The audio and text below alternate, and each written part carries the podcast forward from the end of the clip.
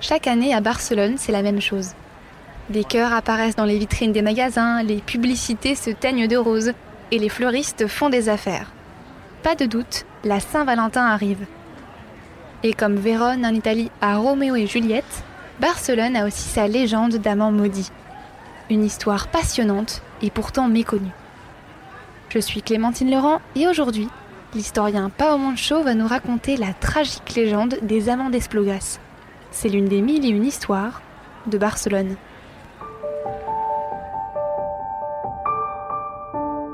Les mille et une histoires de Barcelone, un podcast Equinox Radio.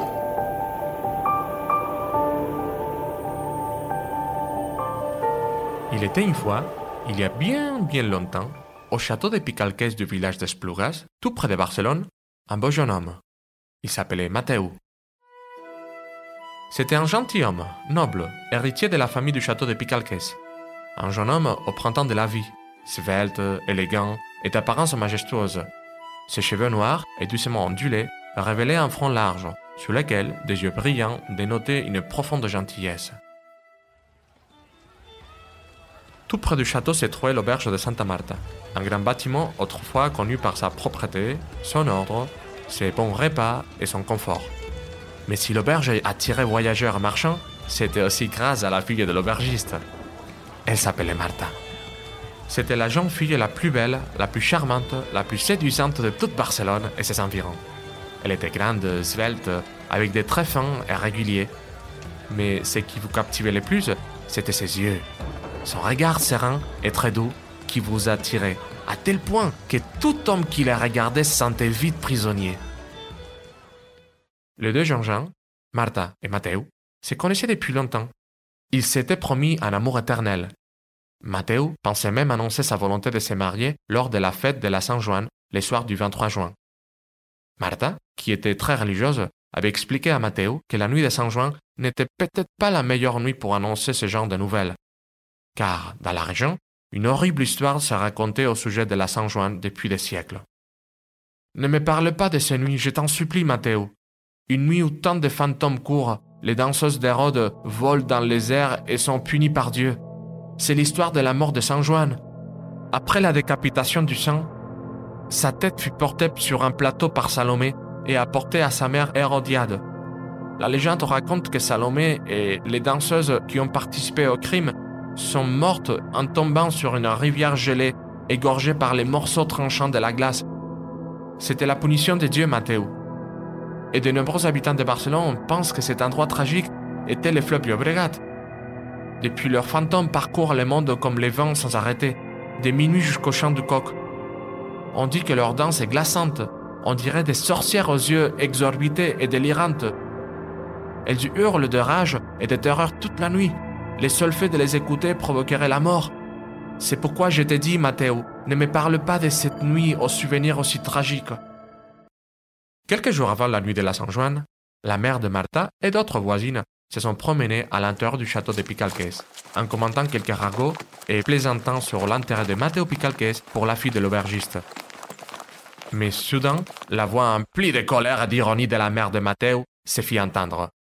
Il y a quelques mères si vaniteuses qu'elles croient même que leur fille pourrait épouser les fils même du roi d'Espagne. Heureusement, les belles demoiselles ne manquent pas dans la plaine de Barcelone. Et sans aller plus loin, la dame Margarida Castelbell, qui est si gentille et riche, est un bien meilleur parti pour mon fils. Ma belle-fille ne sera jamais la servante des aubergistes et des marchands. On ne mélange pas les torchons avec les serviettes. Ces mots ont exaspéré la mère de Martha. Elle ordonna à sa fille de ne plus jamais revoir l'héritier de Picalques. Catalina, une gitane qui était à l'auberge et fidèle amie de Martha, écoutait la conversation, et les mots qu'elle entendait emplissaient son cœur de tristesse. Elle eut alors une idée pour essayer de la consoler et de la faire rire. Elle montèrent alors un plan. Le dimanche, avant la fête de la Saint-Juan, Matteo, un doux sourire aux lèvres, descendit en ville pour rendre visite à sa bien-aimée Martha.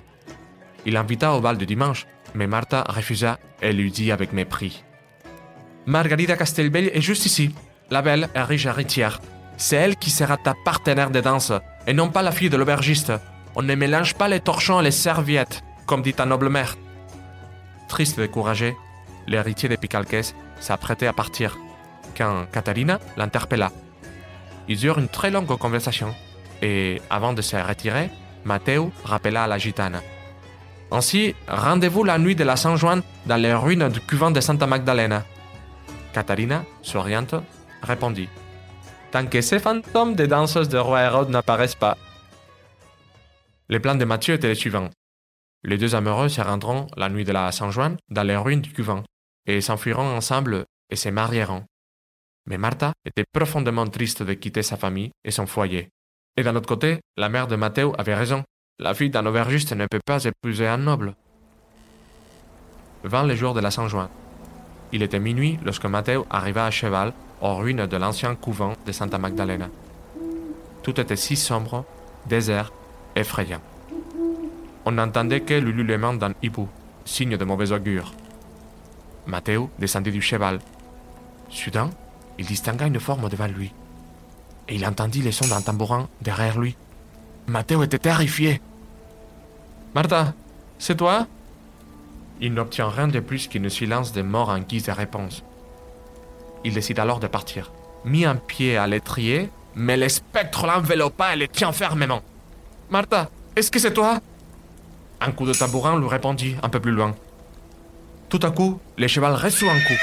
Il prit peur et se cabra, avant de se lancer au galop à travers les champs, emportant un épouvanté et les spectres avec lui. Il tomba du haut du ravin, précipitant le chevalier au fond de l'abîme. Dans ce ravin, Matteo rendit son dernier souffle. À Esplugas, à Barcelone et dans les villes environnantes, l'histoire de la mort tragique de Matteo Picalques a animé les conversations durant des mois. Beaucoup disent que ce sont les fantômes de la nuit de Saint-Juan qui ont causé la mort de Jean Noble. Mais on ne saura jamais qui était l'auteur de ces malheurs. Au bout de trois mois, Katharina, la gitane, quitta l'auberge pour dédier le reste de sa vie à prendre soin de lépreux dans un hôpital. Martha refusa toujours de se marier. Elle soigna des malades et des orphelins jusqu'à sa mort. Si l'on déambule dans les rues d'Esplugas aujourd'hui, rien ne rappelle l'histoire de ces amants maudits. D'ailleurs, peu de Barcelonais connaissent cette légende. La Saint-Valentin est surtout une fête commerciale, concurrencée par le jour de la Sainte-Jordi le 23 avril, lui aussi jour des amoureux. Mais l'occasion était trop belle pour ne pas faire découvrir la légende méconnue des amants de Barcelone.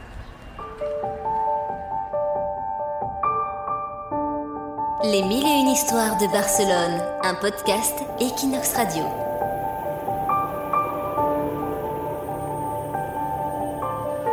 C'était l'une des mille et une histoires de Barcelone, un podcast produit par Clémentine Laurent pour Equinox et présenté par Pao Moncho, historien et guide de Passejan per Barcelona. Écoutez-nous sur Equinox rubrique podcast, sur Spotify, Apple Podcast et toutes les plateformes. N'hésitez pas à partager cet épisode et rendez-vous dans deux semaines pour écouter une nouvelle histoire de Barcelone.